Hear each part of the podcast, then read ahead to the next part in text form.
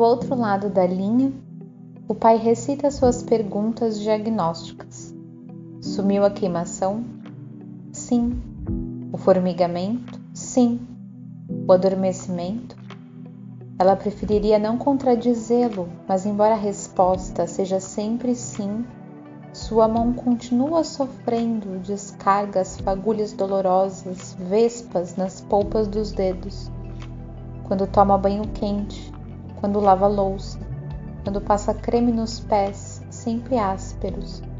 Quando fala demais ou ri as gargalhadas, quando bate os braços em retirada, quando escreve na lousa e enche os lábios de giz, quando inclina a cabeça, quando a afunda no peito, outro choque elétrico. Você está com os fios desencapados, filha. Isso é tudo, decreta o pai. Enquanto não sararem, continuarão enviando sinais. Seu sistema nervoso guardava a memória falha, torta, inútil de um dano e continuava a revivê-lo. Essa era uma explicação. Mas se ele tem memória, ela pensa com excessiva lentidão pensando em presente e talvez em outros tempos. Se meu corpo tem memória, então também há de ter esquecimento.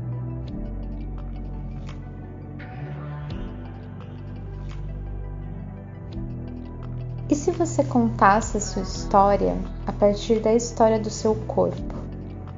Mais do que isso, do que há de visível e invisível nele de suas falhas, seus defeitos, suas peculiaridades.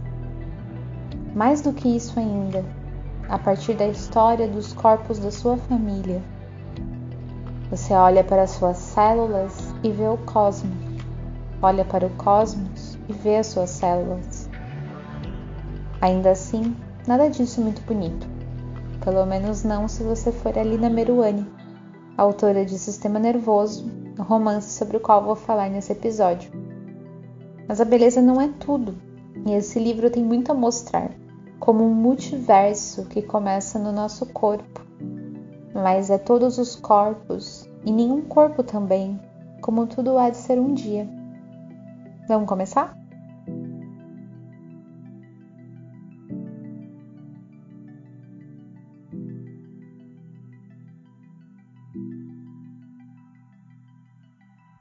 Sempre à beira da catástrofe, seu país do passado costumava sofrer cortes de energia por causa das enchentes, ou da queda de neve sobre as árvores e de galhos sobre os postes de luz.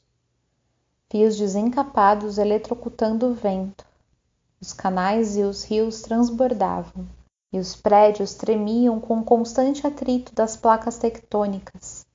Os vulcões crepitavam, cuspindo lava, as florestas ardiam em chamas, as árvores tombavam esturricadas até a raiz, as casas em seus alicerces, as estradas, cartazes, colmeias derretidas, os pássaros em revoada, calcinados seus corpos se não apressassem a fuga.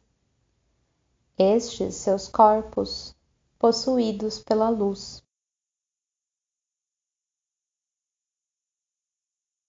Nossa personagem, no livro apenas nomeada pelo pronome ela, em maiúscula, é uma professora e pesquisadora que vive em algum país do norte global, chamado sempre no livro de país do presente, mas veio de algum país do sul global, muito provavelmente o Chile, que é o país de origem da autora, inclusive, sempre chamado de país do passado.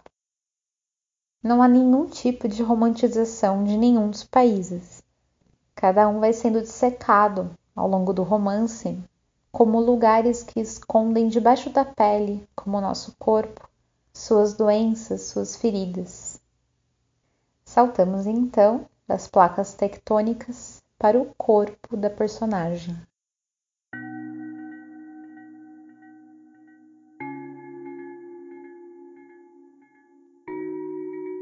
Nove semanas, sessenta e três dias, 1512 horas mais tarde, ela continuava sendo a opaca habitante daquele apartamento onde, mais que viver juntos, comer juntos, dormir juntos, trançar suas pernas até confundir seus corpos, ela se fechava para trabalhar.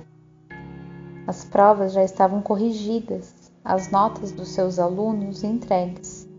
Tinha terminado o semestre sem um espirro, sem uma enxaqueca. Mas já começava o verão e o tempo era todo seu e trabalharia sem interrupção. E teclava assim, mas com interrupções e distrações. Escrevia mensagens no celular cheia de erros ortográficos. Procurava termos desusados, anotava palavras desconexas que rimavam, mas não serviam para nada, embora tivessem uma estranha beleza. E mordia uma unha até sangrar ou coçava a perna e preparava um chá com leite e ia até a janela e voltava a se sentar. Inclina-se para trás e estica os dois braços. Gira o pescoço enrijecido para um lado e para frente. Uma cãibra repentina lhe atravessa as costas e então a quietude.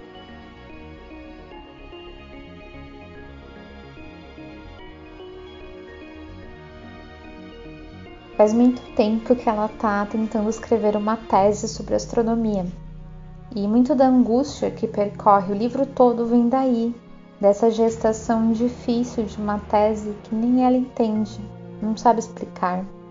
Apaga e refaz os cálculos infinitamente.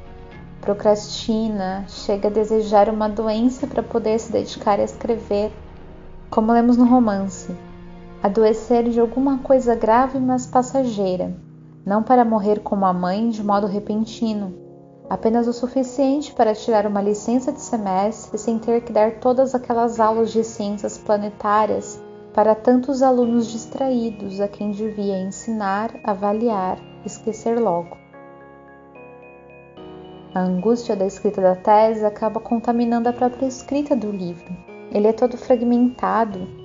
Em alguns momentos parece que a gente está diante de um caderno de anotações, de rascunhos, e não de uma obra acabada parágrafos de uma linha, trechos sem vírgulas, uma dificuldade de se expressar que vai além da escrita de um texto científico. Está na comunicação com todos.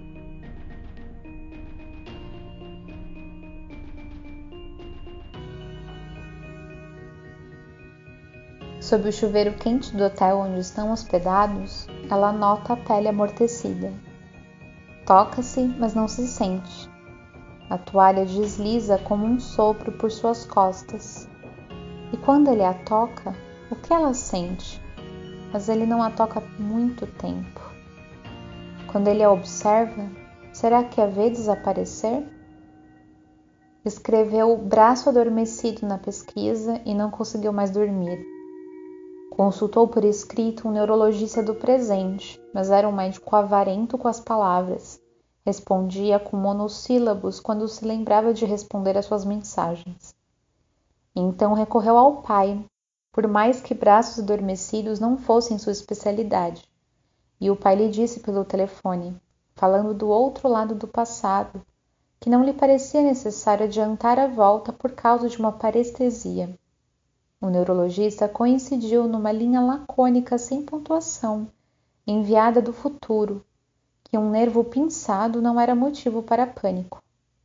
Mas seu pai opinou, em outra ligação à cidade remota, que não devia ser um nervo pinçado. A mãe era da mesma opinião. Seu irmão primogênito estalava os dedos, os outros irmãos não foram consultados. Só ele guardava um silêncio nervoso. E é a mulher que ela chama de mãe desde que a conheceu, que toda manhã lhe manda mensagens perguntando como vai o braço, por onde se espalha esse sono estranho. E ela responde com um relatório contraditório e, sobretudo, breve, sem alterações nem nada a acrescentar. E despedindo-se por escrito daquela mãe que é dela e alheia, Tecla, obrigada por se preocupar, um grande braço, só depois de enviar a mensagem percebe que seus dedos disléxicos comeram uma vogal.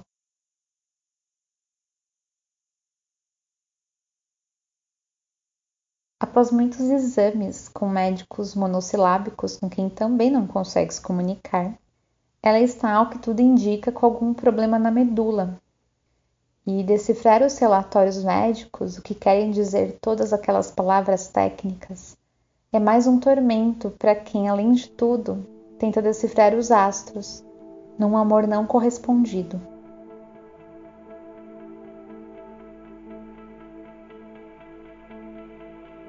Medula do antigo mielós.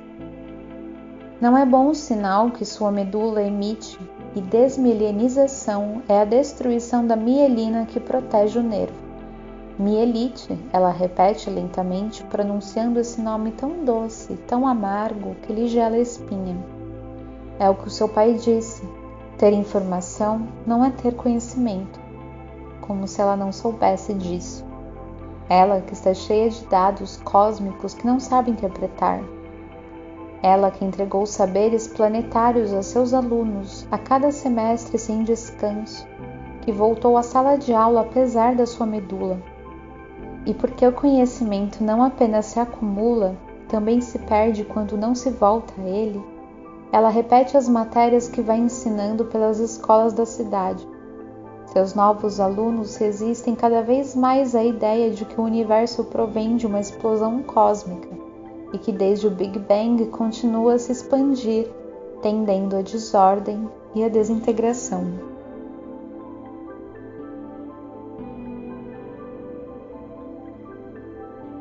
O marido dela, que conhecemos apenas como ele, ganha protagonismo na segunda parte do romance, que volta um pouco no tempo da narrativa para que a gente conheça melhor sua história.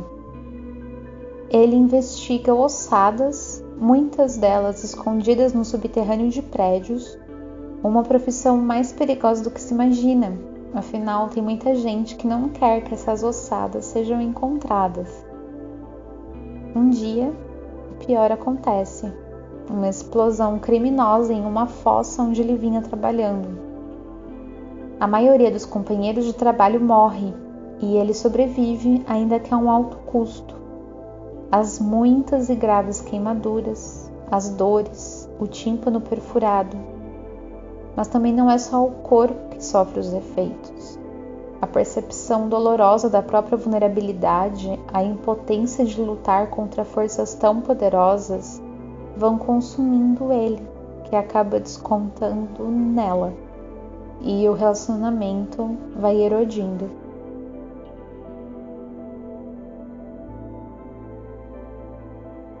Às vezes gemia dormindo ou balbuciava palavras numa língua que ela não conseguia decifrar. Ela o sacudia.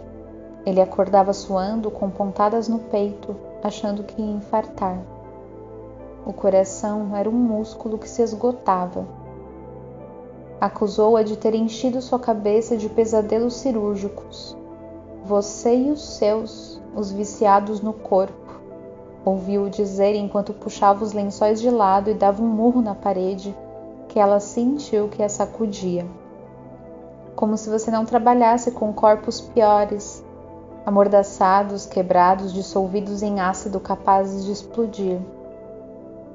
Não precisava lhe lembrar os cadáveres minados da última fossa, os estilhaços daqueles ossos incrustados em seu rosto, sua orelha cortada, seu ouvido estourado, seu rosto salpicado com o sangue dos trabalhadores que lhe serviram de escudo. É um milagre você estar vivo, esbravejou ela, que só se dedicava a inofensivas estrelas mortas. Sempre tinha sido irascível, mas depois da explosão estava mais azedo ainda. O pai emitia juízos depreciativos sobre essa profissão que não diagnosticava, nem curava, nem tinha intenção de fazer nada disso. Opinava que esse rapaz forense só intervinha quando já era tarde demais e apenas para constatar datas de falecimento com carbono 14. Em vez de chamá-lo pelo nome, o pai perguntava por esse rapaz, ou por esse historiador, ou esse aí dos ossos. Só quando foi internado com urgência se fez merecedor do respeito paterno. Perguntou por cada uma das suas contusões e se espantou por não ter fraturado um único osso.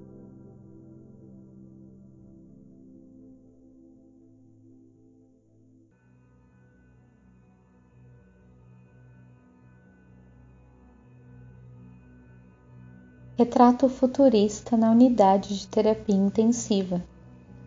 Ele estava alerta, consciente, situado, mas aturdido. A explosão podia tê-lo matado, mas está vivo, vivo, cochilando, suas pálpebras fechadas se movem em câmera lenta, ou talvez sejam seus olhos que se movem como vermes por baixo. Ela quer lhe dar um único beijo na sobrancelha, porque o rosto dele é todo queimaduras e ataduras angulosas. Um rosto em duas dimensões. Ela sobrevoa com a boca a ponta de um nariz áspero, mas são muitos os seus narizes agora. Ele é cinco corpos, oito idades, seis olhos entumecidos, quinze pares de lábios cortados. Tenta lhe dizer algo para resgatá-lo do zumbido comatoso da sua respiração Risca tão devagar, tão deliberadamente, como se seus olhos doessem. Positivo, chama-o sussurrando. Pose, repete erguendo o tom. Positron, você está aí? Faça um gesto. Vê uma língua aparecer pela chaga que é sua boca. Molhe um dedo com saliva, ela, e o põe nos lábios dele para que saiba que ela está aí e se aproxima mais e lhe diz com angústia que a fossa estourou, que todos os outros estão mortos. Ele estava tentando decifrar suas palavras, mas havia ruído em sua cabeça, e de toda a frase só conseguiu discernir o final porque estava em seu idioma, o que ela disse sobre o Big Bang. Volta ao apartamento compartilhado sem a vizinhança viva do seu corpo a sala vazia, as cadeiras vazias, a geladeira vazia, os pratos sujos, a cama por fazer. Se joga sobre os lençóis e digita o número do passado para contar ao seu pai, para consultá-lo. Papai, diz quase sem dizer. Papai, papai, porque não consegue emitir mais que palavras truncadas que se perdem na orelha do seu pai. Palavras desbarrancando-se por seu ouvido o otorrino não lhe avisou, ou talvez tenha avisado, mas ele não registrou que podia surgir um silvo quando começasse a recuperar a audição. O ruído cotidiano amortecia esse fio sonoro contínuo, mas seu volume parecia amplificado no silêncio da tarde. O silvo o enchia de insônia, e havia pessoas que perdiam a razão com esse apito incrustado na cabeça pessoas que se suicidavam para recuperar o silêncio. Agora estava girando no dedo aquele anel que não representava nenhum compromisso, rolando até o congresso onde ela ouvira de perfil e de frente, e o imaginário encanecido, enrugado, encurvado sobre uma bengala. Desejou se encolher com ele, ir gastando com ele cada uma das suas vértebras. Ter sentido isso lhe abria agora um buraco no estômago Vão correndo por um aeroporto para não perder a conexão que os levará ao país do passado onde se conheceram. Ela era uma estudante de férias em sua cidade. Ele era um forense convidado para dar uma palestra magistral sobre a identificação de ossadas tão comuns no subsolo de países como o seu, transtornado por anos de ditadura. A amiga, que assistia a todas essas palestras como se fosse seu dever ou seu modo de luto, a convidara para a conferência no recém-inaugurado Museu da Memória, onde ele, ainda com o cabelo bem preto e abundante, todos os dentes e a arrogância na risada e numa gravata mal feita, falou do tempo capturado no radiocarbono e de como todo ossologista devia sair do laboratório e sujar as mãos nas fossas. Ele mexia as suas ao falar, em seus dedos não havia nenhum anel. Esse país do passado estava minado de fossas ainda por descobrir. A cidade do presente agora encontrava suas próprias. Centenas de cemitérios clandestinos cheios de cadáveres anônimos que todos sabiam a quem pertenciam. Migrantes atravessando fronteiras ou tentando, ficando pelo caminho, morrendo congelados ou amordaçados ou asfixiados dentro de caminhões envoltos em jornais que indicavam a data de falecimento, mulheres trinchadas e crianças perdidas em terras áridas que impediam a desintegração e a passagem do tempo. ele tinha exumado esses cadáveres nas periferias do presente. Ele se dedicava a identificar ossos para acabar com a violência. Foi o que lhe disse quando se conheceram. Ela achou que era um esforço heróico.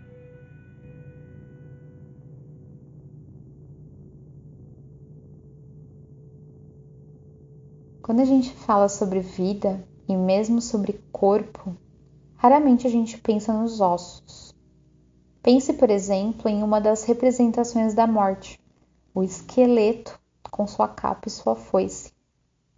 Mesmo o nosso personagem aqui está lidando o tempo inteiro com a morte, daqueles que foram assassinados pela ditadura, dos imigrantes indesejáveis no país do presente, como descobrimos a certa altura. Mas não sei, duas imagens me vêm à mente. Eu penso no trabalho de quem investiga os ossos para especular sobre a vida. Os paleontólogos que imaginam com os ossinhos espalhados como no mais difícil dos quebra-cabeças. O que comia esse dinossauro? Qual a envergadura daquele outro? Como se defendia? Outro dia eu senti uma dor contínua nos ossos do dedo mínimo direito. Parecia uma dor sem sentido, aleatória, quando me dei conta. Eu uso muito esse dedo para digitar. Quanta coisa se pode saber sobre nós pelos nossos ossos. A segunda imagem que me vem é de uma urna funerária marajoara. Eu vou ler um pequeno trecho do livro Cerâmica Marajoara A Comunicação do Silêncio, escrito por Lilian Baima de Amorim. Para fazer o enterramento de seus mortos, o povo marajoara descarnificava os corpos. Somente os ossos, limpos e pintados de vermelho, eram depositados nas urnas, pois eles acreditavam que os ossos constituíam o depósito da alma e as urnas seriam um meio para a passagem a uma outra vida. Os ossos não são exatamente uma imagem do fim, mas de um outro começo. São, com sorte, códices pelos quais tentamos ler o passado, entender melhor o que nos circunda. Mas em tempos distópicos como o nosso, parecem apenas objetos vindos do futuro, o nosso próprio futuro.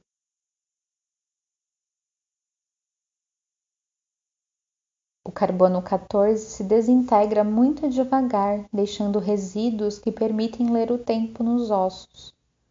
Ele desvia essa explicação vendo-a devorar um ensopado de loucos com uma bebida carbonatada, como se ela não conhecesse as propriedades radiométricas desse isótopo, como se não soubesse que no interior dos seus átomos há seis prótons e oito nêutrons carregados de energia nuclear mais seis elétrons em órbita, como se não tivesse conhecimento de que sua lenta destruição permite medir em qualquer material o tempo que ela um dia sonhou reformular.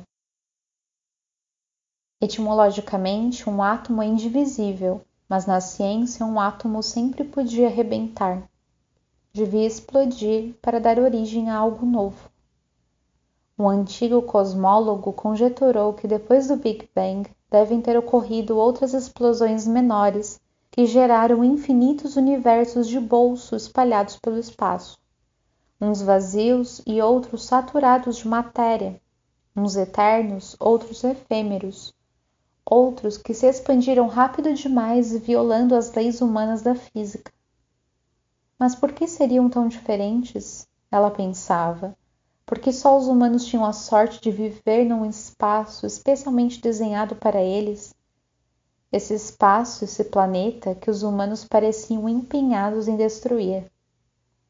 A vida sobre a Terra era composta de 82% de vegetais, 13% de bactérias, e dentro dos 5% restantes estava todo o resto.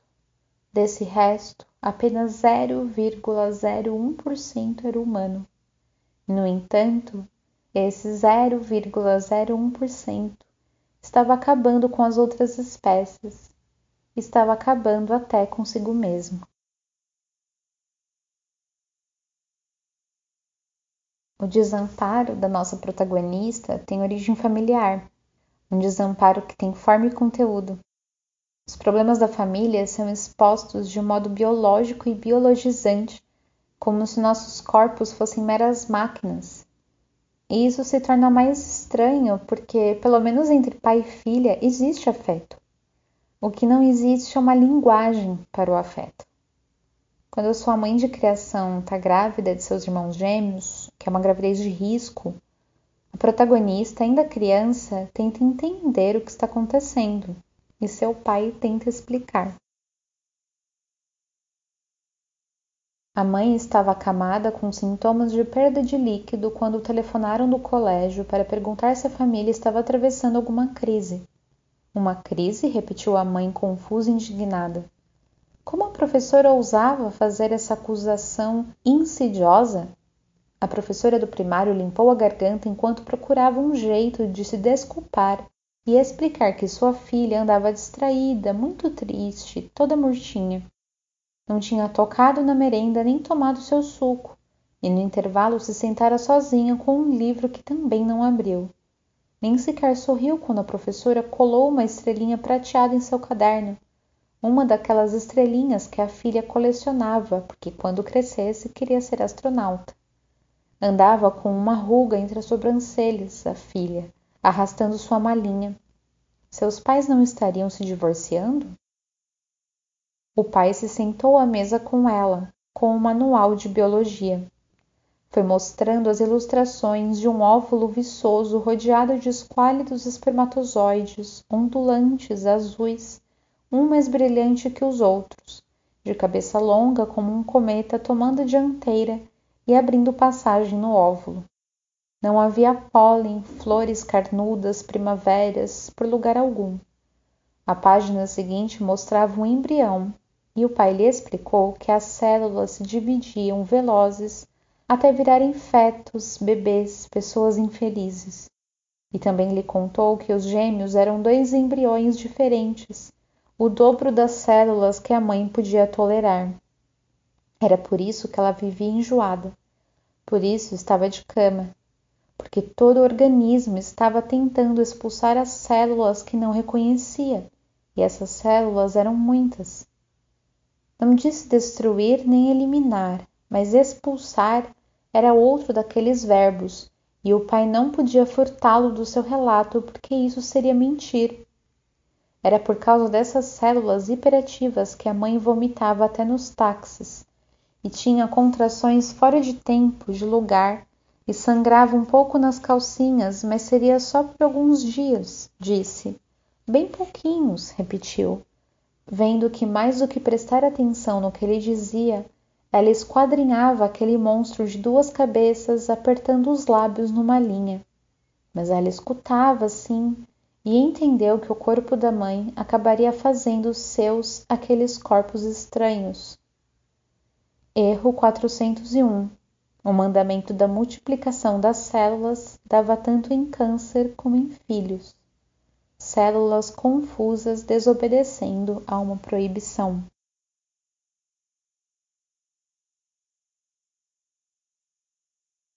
Na última parte do livro, em que o relacionamento de pai e filha ganha centralidade, seu pai tem um câncer de próstata e parece grave, e isso força ela a voltar ao país do passado para ficar com ele. Uma temporada no hospital que é uma espécie de revisão da vida de ambos, em que as dificuldades de comunicação se acentuam, mas ao mesmo tempo o amor entre os dois parece ganhar fôlego também. Ou talvez a aceitação dessa dificuldade de se comunicar tenha clareado os sentimentos tenha trazido um caminho possível para a honestidade. Leio dois fragmentos do romance que me chamaram a atenção para isso.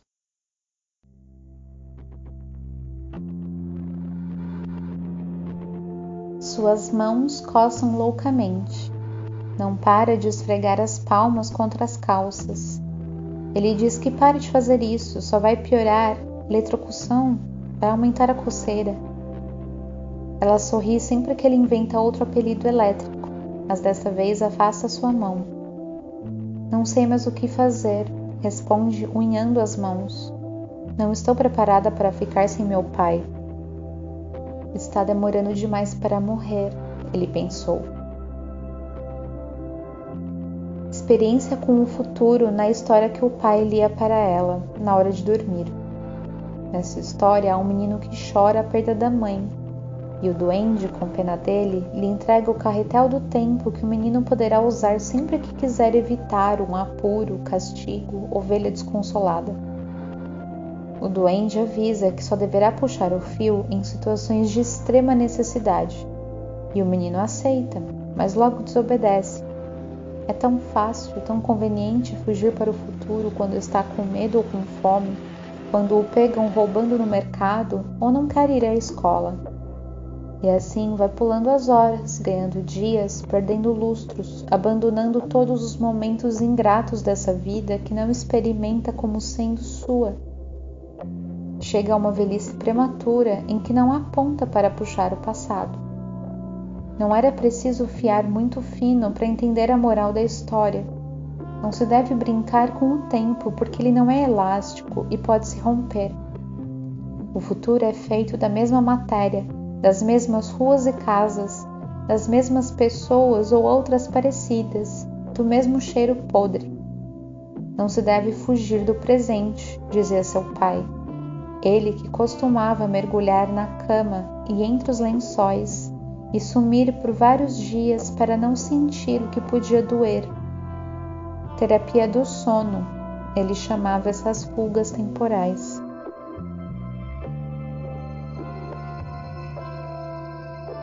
Tudo mudou tanto.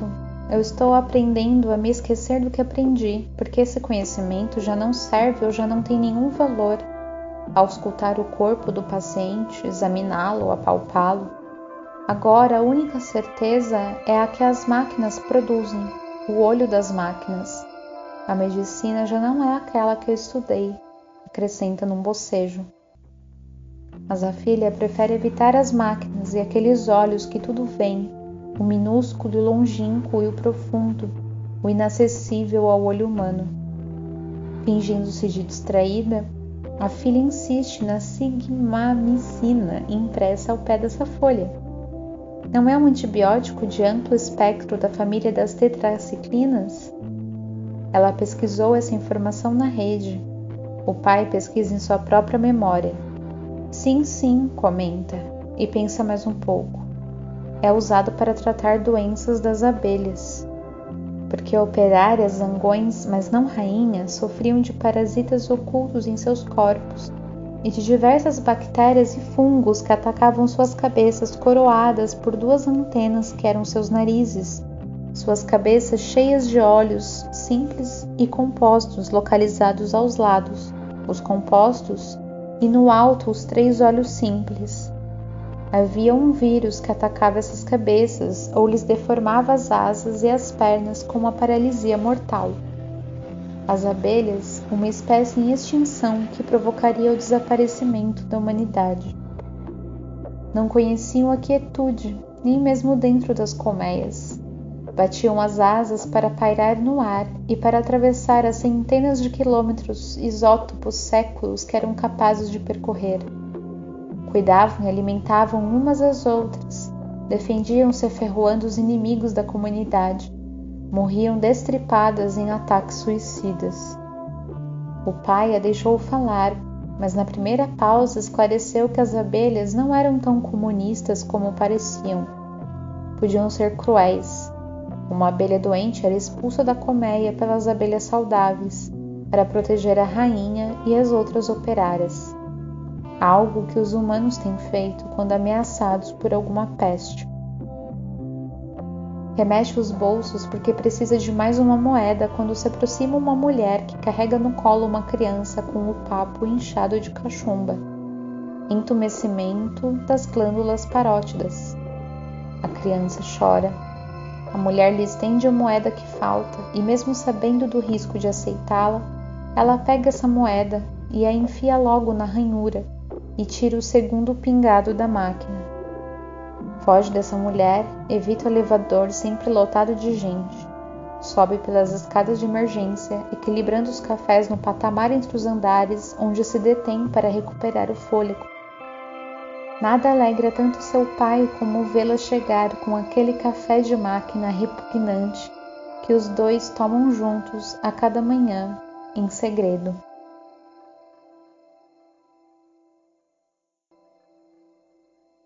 A alegria com o café repugnante da máquina é uma das minhas imagens preferidas do livro. O amor pode ser muita coisa, pode ter muitas feições e aparecer em muitos lugares. Pode não ter absolutamente nada de mágico, mas ainda assim ser bonito, ainda assim ser suficiente para nos salvar. Como disse alguém que entendia muito do cosmos, o astrônomo Carl Sagan, para criaturas tão pequenas como nós, a imensidão só é tolerável por meio do amor.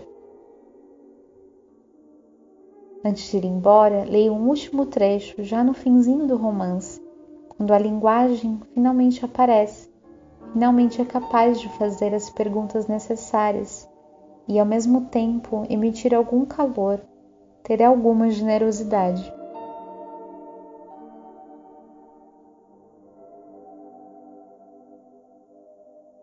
Continuam na calçada, entre fileiras de carros estacionados, os dois, abandonados os dois. Ela empurra a cadeira, afastando o pai do hospital, para ver se encontra um carro que os tire daquelas ruas úmidas. Então se dá conta de que há uma greve de transporte coletivo na cidade. Os trens do metrô, os ônibus, os táxis, todos os seus motoristas parados no centro com faixas. Aqui a coisa anda agitada, diz o pai quando ela o lembra da paralisação. Agitada demais para o meu gosto. Greve das alfândegas, dos transportes e estão anunciando uma do Colégio de Arquitetos para segunda-feira, dos professores para quinta, mais uma marcha dos secundaristas, dos imigrantes, de centenas de mulheres violentadas, espancadas e assassinadas nesse país. E assaltos a banco, pontes caindo, seca, rolos políticos corruptos e sem vergonhas. E não é só aqui, diz o pai, é em toda parte, em todos os países. Parece mentira que a Terra continue rodando inteira. A quantos segundos estaremos da debacle mundial? Meio minuto? Diz, levantando uma voz de pássaro ferido. Qual é a última conta do relógio do Apocalipse? Mas ela não responde, não consegue falar. Esse pai, ainda parco de glóbulos, mas cheio de energia, esse pai ressuscitado está dizendo que o futuro é feio, que quer ir embora para outro planeta. Devíamos consertar esse planeta, não fugir para outro onde repetiríamos os mesmos erros. Os mesmos erros, repete o pai. Que erros poderíamos reparar? Por qual você começaria?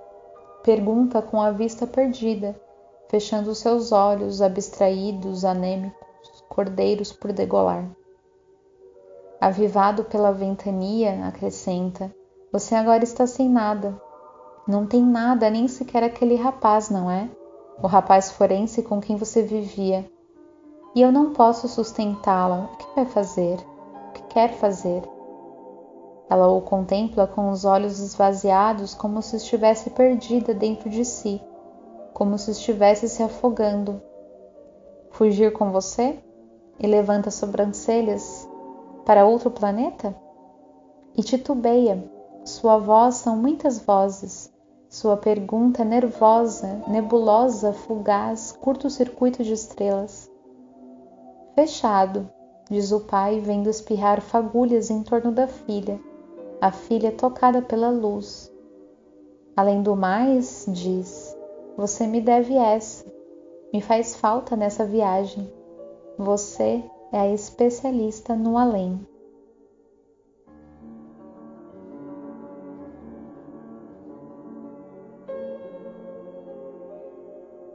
Eu sou a Nara Lacevicius e você escutou o Crisálida de Ar.